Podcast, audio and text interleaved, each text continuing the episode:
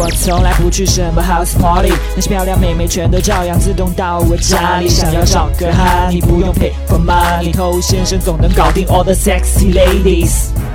嗨，各位好，我是偷先生。你要脱单，那你肯定要去认识女生嘛。那有些兄弟呢，他天天说想脱单啊，觉得自己寂寞，但是他做了一些什么呢？什么都没做啊，搭讪，你觉得太奇怪啊，别人会觉得我是变态。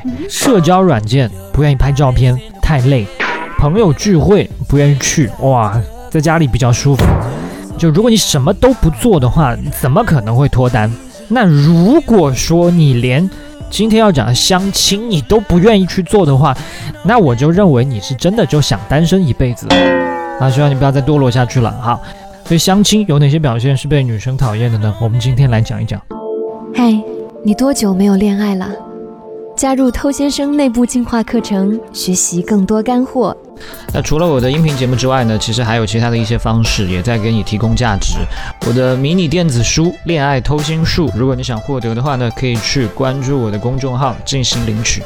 那其实很多女生她跟我聊过一些相亲的经历啊，说会遇到很多奇葩的对象，比方说还没有开始谈恋爱、确定关系就开始聊到一定要生男孩，就女方她可能不是说不想生男孩，但是。这么早，这么强烈的就去表达这个意图，那对方就会感觉到你对他的不尊重。你不是来找对象，你是来找个生娃机器的。那还有一些奇葩，跟妹子出来嘛，第一次吃饭就想让妹子请客。我不知道这是不是听了我之前那些节目说要引导女生投资，OK，引导女生投资，那也是女生对你感兴趣之后你做的事情。除非是你今天跟这个女生第一次见面相亲，你就发现这个女生眼睛里面已经充满了欲望，小哥哥选我选我，否则你绝对不能这么做。那还有一个需要注意的地方，百分之九十九的这种相亲关系的邀约肯定都是男生发起的，那么你是发起者，你就要承担起你的责任。你的责任是什么呢？你的责任就是发起聊天的话题，推进聊天的进行。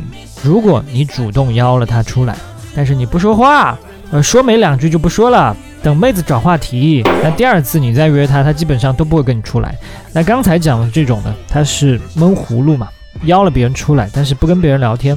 那么另外有一点也可以注意一下，虽然说你们两个是出来相亲的，你们心里面都很清楚我们要干什么，但是也不需要那么直白，不需要那么目的性极强的来表达自己，而是把那些你想让他知道的信息。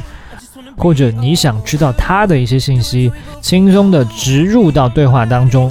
如果非常生硬、非常直白的去显摆这些内容的话呢，那其实是一件比较没有格调的事。当然，你碰到极度务实的女生，她可能会喜欢你这么做，但是更多的女生是会不太舒服的。我穿了什么名牌？我有多少资产？我干过什么骄傲的事情？就生怕没有第二次约会的机会。所以赶紧要把自己最牛的东西啊，自认为牛的东西，赶紧在第一次的时候就通通说完。